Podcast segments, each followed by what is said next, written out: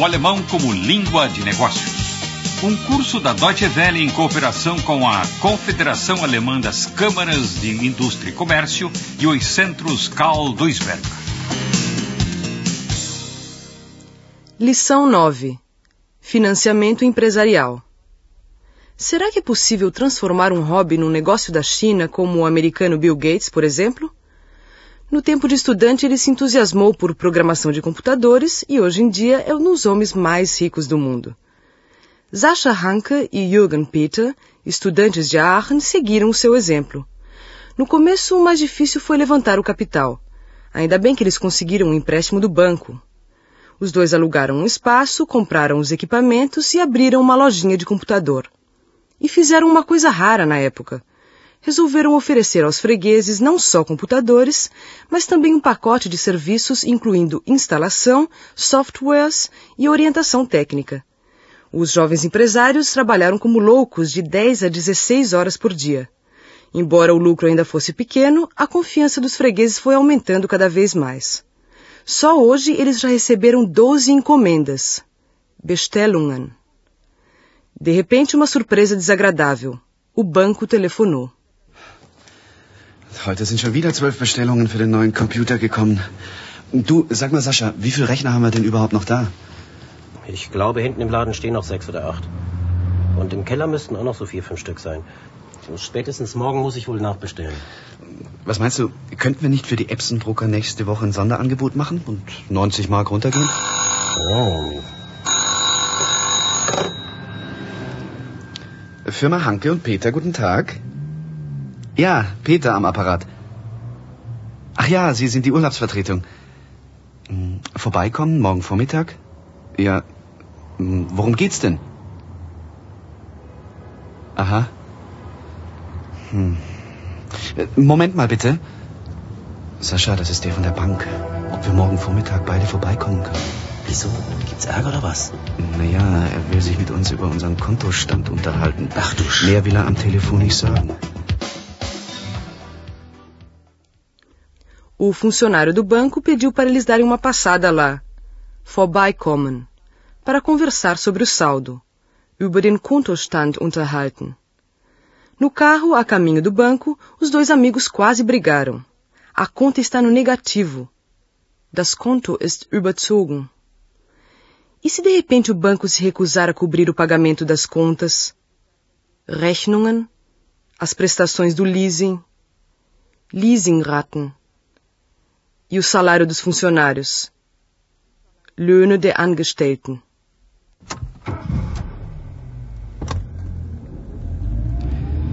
Ich hab's doch schon die ganze Zeit gesagt. Lange macht die Bank das nicht mehr mit. Wir haben das Konto schon wieder seit zwei Monaten weit überzogen. Und wenn wir Pech haben, zahlt die Bank uns jetzt keine müde Mark mehr aus. Keine Rechnungen, keine Leasingraten, keine Löhne. Dann können wir unsere Angestellten nächste Woche nach Hause schicken. Aus. Vorbei der Traum vom Unternehmerleben. Mensch, jetzt hör doch auf und mach hier keine Panik. Ich kann's doch auch nicht ändern. Ich habe in den letzten Monaten fast jede Rechnung erst auf den letzten Drücker bezahlt, um Zeit zu gewinnen. Agora o negócio é ganhar tempo. Zeit gewinnen. Depois que as dívidas da firma ultrapassaram o limite de crédito da conta corrente, hat das Limit des Kontokorrentkredits überschritten. As relações, Geschäftsbeziehungen, com o banco não são das melhores. Ao conceder um crédito de conta corrente, o banco garante que cobrirá o pagamento das despesas da firma, mesmo quando o saldo não for suficiente. Mas é claro que o crédito tem um limite. Além disso, saldo negativo custa dinheiro. Os juros do crédito de conta corrente são quase duas vezes mais altos do que os de um empréstimo a longo prazo. Por isso, o ideal é sair do negativo o mais rápido possível. Do contrário, os juros acabam engolindo uma boa parte do lucro da empresa e o saldo negativo vai ficando cada vez maior. As dívidas crescem e crescem. Até chegar o momento em que o banco começa a duvidar da solvência do cliente e exige o pagamento das dívidas dentro de um prazo mínimo. Após cumprimentar os clientes com simpatia, o funcionário do banco, seu Müller, inicia a desagradável conversa, sem muitos rodeios. Ele lembra que o banco tolerou, Hat geduldet. A situação durante dois meses sem dizer nada. Stillschweigend. Mas a solvência, die Zahlungsfähigkeit, da firma Hanke und Peter piorou. Verschlechterte sich. Ja, bitte. Herr Müller. Ah, Grüß Sie. Tag, schönen guten Tag, die Herren. Bitte treten Sie näher. Gehen wir doch gleich hier an den Konferenztisch. Bitte, meine Herren, nehmen Sie Platz. Tja, kommen wir am besten gleich zur Sache. Ihren Kontostand kennen Sie, da muss ich Ihnen wohl nichts mehr erzählen. Ich habe in den vergangenen zwei Monaten stillschweigend geduldet, dass Sie über das Limit hinaus überzogen haben. Das haben Sie ja gemerkt. Schließlich wollen wir doch alle, dass es mit Ihrem Unternehmen weitergeht. Aber Sie müssen auch verstehen, dass wir als Bank nicht tatenlos zusehen können, wenn sich Ihre Zahlungsfähigkeit von Monat zu Monat verschlechtert. Woran liegt das denn? Und wie gedenken Sie überhaupt von Ihren Schulden runterzukommen? Os empresários endividados se justificam. A firma passou por momentos difíceis, mas agora a situação já melhorou. Atualmente ela vende computadores e presta serviços no valor de 90 mil marcos, recebendo regularmente o pagamento das encomendas.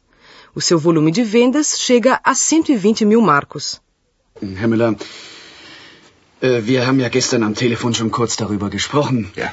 Also, Anfang des Jahres ähm, hatten wir einen kleinen Engpass, eine, eine Flaute. Aber ich habe Ihnen eine Aufstellung über unsere aktuelle Auftragslage mitgebracht. So. In Rechnung gestellt haben wir momentan 49.000 Mark. Die Zahlungen treffen in den nächsten vier Wochen ein. Und unsere Aufträge bringen einen Umsatz von voraussichtlich 120.000 Mark. É, não foi nada sensato ter usado o crédito de conta corrente, com juros tão altos, como pré-financiamento. Vorfinanzierung.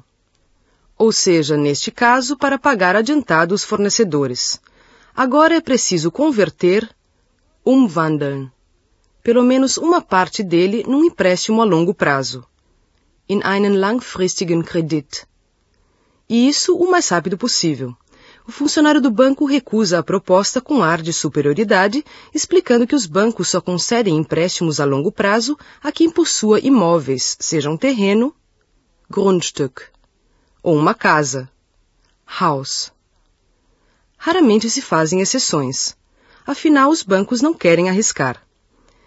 Mesmo diante da ameaça de falência, o seu Müller impõe rígidas condições aos nossos heróis. O banco só vai transferir o pagamento dos salários, Überweisungsaufträge für die Gehälter, para a conta dos funcionários, se a firma fizer um depósito de 40 mil marcos até às 12 horas do dia seguinte. Será que os proprietários não teriam umas economias guardadas? Etwas auf der hohen Kante. A pergunta soa quase como uma piada. Herr Müller, mein Partner hat Sie ja schon darauf hingewiesen. Unser Problem ist, dass wir die Aufträge lange vorfinanzieren müssen. Und das mit einem teuren Kontokorrentkredit. Ich wollte Ihnen deshalb vorschlagen, zumindest einen Teil unserer Schulden in einen langfristigen Kredit umzuwandeln. Hören Sie doch auf. Das Thema hatten wir doch schon mal. Sie wissen genau, dass wir uns auf einen langfristigen Kredit nur einlassen, wenn Sie mir die entsprechenden Sicherheiten bringen. Und soweit ich informiert bin, haben Sie weder ein Grundstück noch ein Haus zu bieten. Also lassen Sie uns doch realistisch bleiben und erst mal sehen, wie Sie die nächsten Monate überstehen. Ich hab's dir gleich gesagt, der bleibt hart. Und ich habe hier die Überweisungsaufträge für die Gehälter liegen, die Sie letzte Woche reingeschickt haben. Wenn ich die auszahle, meine Herren, schießen Sie mit 80.000 Mark übers Limit. Das sind Zahlen, die kann ich für Sie hier im Hause nicht mehr vertreten. Das ist für uns nicht mehr darstellbar. Aber Herr Müller, hören Sie mal, Sie wissen doch so gut wie ich, dass wir dicht machen können, wenn Sie unsere Leute nicht mehr bezahlen. Und wenn wir pleite gehen, können Sie lange auf Ihr Geld warten. Das ist Ihnen doch hoffentlich auch klar. Aber ich bitte Sie, meine Herren, wer spricht denn gleich von Pleite? Ich gebe Ihnen doch noch eine Chance. Wenn Sie mir bis morgen Mittag, sagen wir 12 Uhr, Zahlungen in Höhe von 50.000 Mark reinreichen, dann zahle ich die Löhne und die offenen Rechnungen und dann sehen wir weiter. Also nach Ihrer Auftragslage muss das doch zu machen sein. Lassen Sie sich halt was einfallen. Vielleicht haben Sie auch noch privat etwas auf der hohen Kante. ja, ja. Aber ich warne Sie. In den nächsten Monaten müssen Sie den Umsatz kräftig steigern, sonst sehe ich schwarz für unsere weiteren Geschäftsbeziehungen.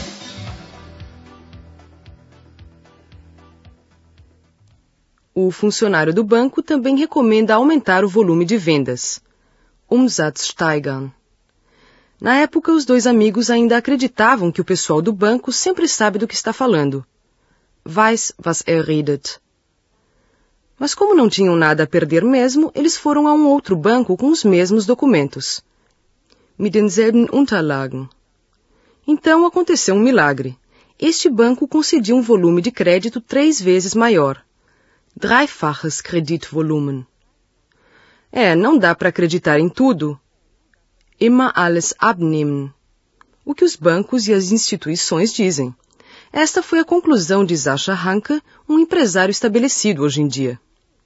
Damals, als der Banker bei der ersten Bank uns sagte, unsere Pläne seien nicht nachvollziehbar, habe ich das für bare Münze genommen. Wir waren ja auch erst 23, 24 Jahre alt und dachten, jemand in einer leitenden Position einer Bank weiß, was er redet, wenn er sowas sagt. Aber das ist eine Illusion. Wir waren dann schon ziemlich erstaunt, als wir mit den gleichen Unterlagen zu einer anderen Bank gingen und wir mit denen über das dreifache Kreditvolumen reden konnten. Man sollte Ämtern und Banken nicht immer alles abnehmen. O professor Hans Büschken, diretor do Instituto de Estudos de Sistema Bancário da Universidade de Colônia, justifica por que os bancos não querem correr riscos. Na verdade, eles trabalham com os depósitos dos clientes. Auf der Basis von Kundeneinlagen. E não têm o direito de torrar, ins Feuer werfen, o dinheiro alheio. Fremdmittel. Se a avaliação da empresa for negativa, o banco não concede mais empréstimo nenhum. E com toda razão. Selbstverständlich sind die Banken risikoscheu. Sie müssen es auch sein, weil sie eben auf Basis von Kundeneinlagen arbeiten in hohem Maße. Es gibt äh, einen alten Spruch, dass äh, man gutes Geld nicht schlechtem nachwerfen sollte. Banken arbeiten auf der Basis von Fremdmitteln in hohem Maße, die können sie nicht so ohne weiteres ins Feuer werfen.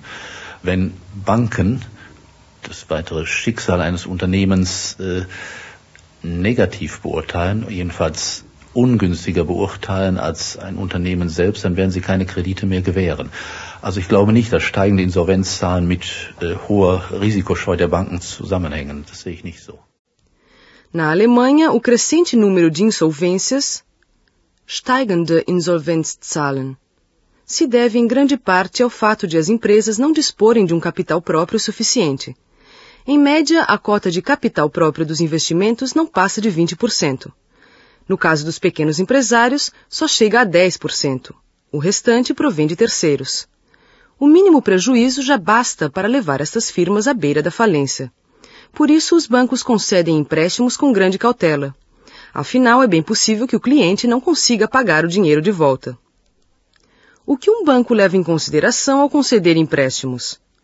Ao avaliar a credibilidade de um cliente, o funcionário da Staatssparkasse de Colônia, Bernd Figil, considera sobretudo o gerenciamento, ou seja, a personalidade do empresário, Persönlichkeit des Unternehmers, a sua qualificação, Qualifikation, e o seu repertório de experiências, Erfahrungsschatz. Outros aspectos fundamentais são as perspectivas do setor, Branchenaussichten, os mercados, Absatzmärkte, entre outros.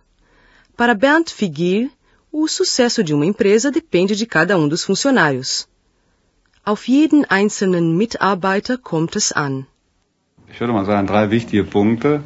Management, Management, Management. Also wir gucken uns die Jungunternehmerperson an. Das ist das Allerwichtigste. Wie ist die Qualifikation? Welchen Erfahrungsschatz bringt er ein? Äh, wie sind die Branchenaussichten? Welche Produkte hat das Unternehmen? Wie ist der Absatzmarkt für diese Produkte? Wie ist die Personalstruktur? Es kommt ja dann letztlich auf jeden einzelnen Mitarbeiter an, ob das Unternehmen erfolgreich ist. Wie ist die Qualifikation?